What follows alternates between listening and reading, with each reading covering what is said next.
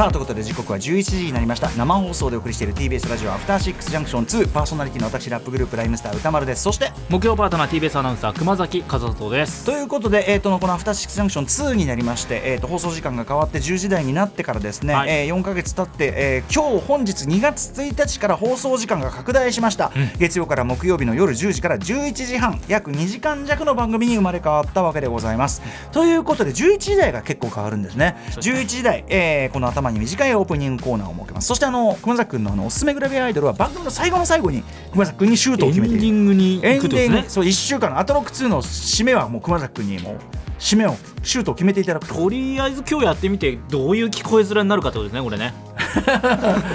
それによっては。そうそうそうそう。分かりませんけどね、ちょっとやってみたいと思います。ということで,、えーでまあ、この後はですねその、はいえーちょっとオープニングトークというか、はちょっと時間ができましたんで、えー番組恒例こちらの企画をここの場を借りてやってみたいと思います。題して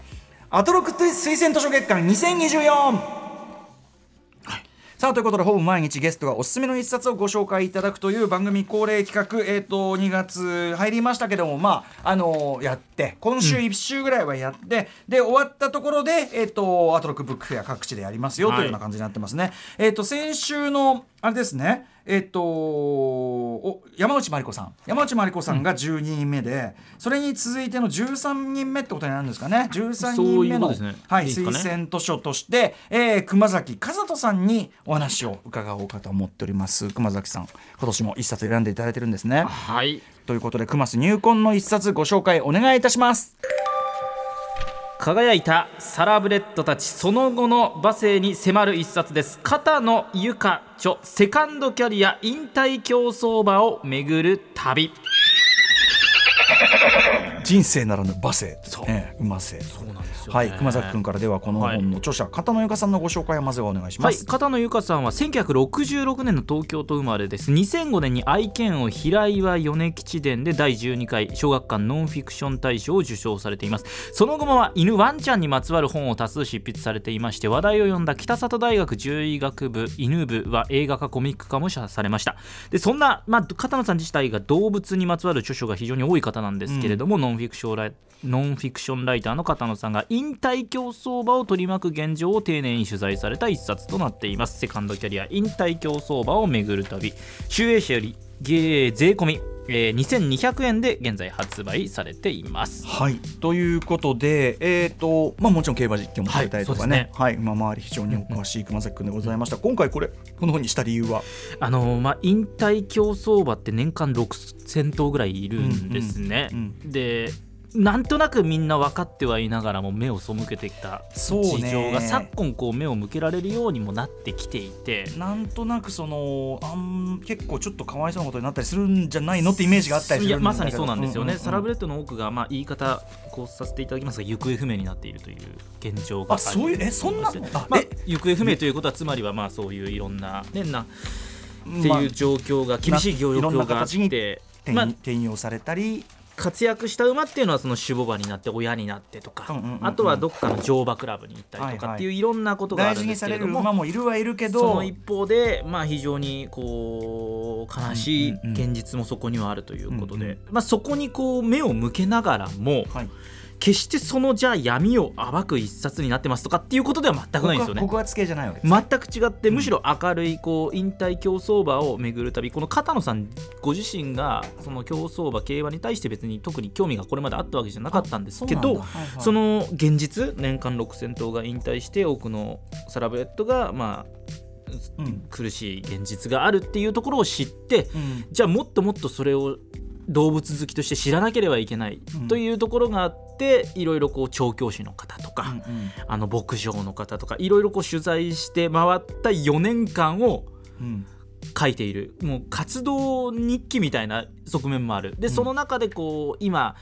じゃあそれに現実があるけれどもそこに抗うためにじゃあどういう動きがあるのか、うん。明るい現実というか、まあ、そういうそそうならないためにどうしてるのかっていう活動をされてる皆さんを取材してるという一冊ですね。なるほど。今ねあの僕これもう知らなくて、あの初めて今パラパラと手に取って見てますけどすごいでもいろんな道っていうかね意外とあるんですそうよね僕も正直知らなかったんですけど、ね。まあ、分かりやすく言うとそのなんだろう誘導場になったりとかっていうのもあると思うんですけど、あのホースセラピーっていうだからこう、その犬あごめんなさい、えっと、馬によってこうんうんう癒しを提供する職業とか、いろいろこう実はあってでその職業もどんどん増えてきて、うん。あと特にやっぱり今馬娘とかがこうどんどん流行りだして、それによってうん。昔の馬を知って、はい。じゃあその馬が今何をやってるんだこの牧場にいるって言っうんうん。てそこに行って。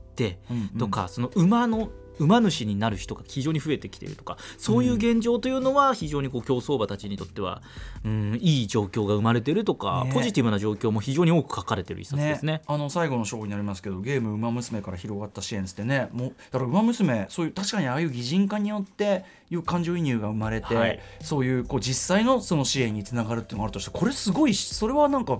社会本当にあの今日のあの僕らの世界が交わるところじゃないけども、交わるまでじゃないけど社会ね直接的な社会貢献でねそれ貢献なんですよね。へえそんなのも知らなかったし、うん、だから犬とかもそういう安楽死とかになる犬っていうのがどんどん頭数値が減ってきているっていう現状、まあ、片野さんこう犬ずっと好きで見続けてあるから、決してこう絶対に、まあ、ゼロは難しいかもしれないけれども、うん。その数を減らしていくことは絶対可能なんだっていうところにこうスポットも当てられていますし、はい。今そう政府とか JRA 日本競馬協会とか、そう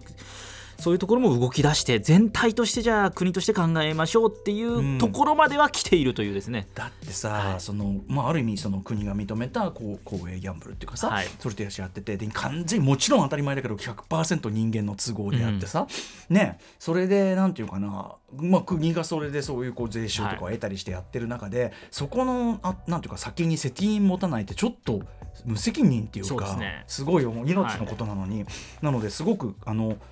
ああんまり考えたことなかったことを自分を。あちょっと考えたことなかったわっていう感じも今話聞いてたいやら僕もこう実況とかしながらもそこまでこう目を向けてなかったなっていうこう、うんうん。自責の念もありつつ読んでいくっていうところはあったんですけれども、はい。あの何よりねその片野さんご自身がそのすなんていうかな馬のことを知っていくプロセスっていうそうまさに自分がこう競走馬にこう愛着を持って応援する馬とか、うんで馬の特徴この子は穏やかとか目が綺麗とかそういうのも気づいていくっていうその4年間が描かれてます。そういう意味ではだから私みたいにそこまで明るくない人がある種そういう入門的に読むのにもいいいや流れでしょうね。もうもちろんですし僕とかも競馬やっててもやっぱりうん知らないこと多かったので、うんうんうんそういう人が読んでももちろんいいかなとここまで思いました。含めてある意味競馬っていうかね、はい。馬ってことだもんね。そうですねはい、えーということで改めてアトロック推薦図書月間2024今夜の推薦人木曜パウダーの熊崎かま、えー、笠田アナウンサーがおすすめする入魂の一冊を改めて言いますね。片野由香さんという方が書きました。セカンドキャリア引退競走馬を巡る旅でした、はい、こちら集英社から税込み2200円で発売中。今日紹介した本番組ホームページのアーカイブとしてアップしていきます。見事。やっぱり熊崎君ならではの一冊。さすがでございます。ということでこの後はライブダイレクトコーナーシンガーソングライター幸田真秀さん。このちょっと時間が拡大してライブコーナーもちょっとだけ余裕が出てるのも嬉しいところですね、えーこの第6スタジオから生でスタジオライブをお届けいただきます。アタックスジャンクション2今日のパートナーは熊崎風間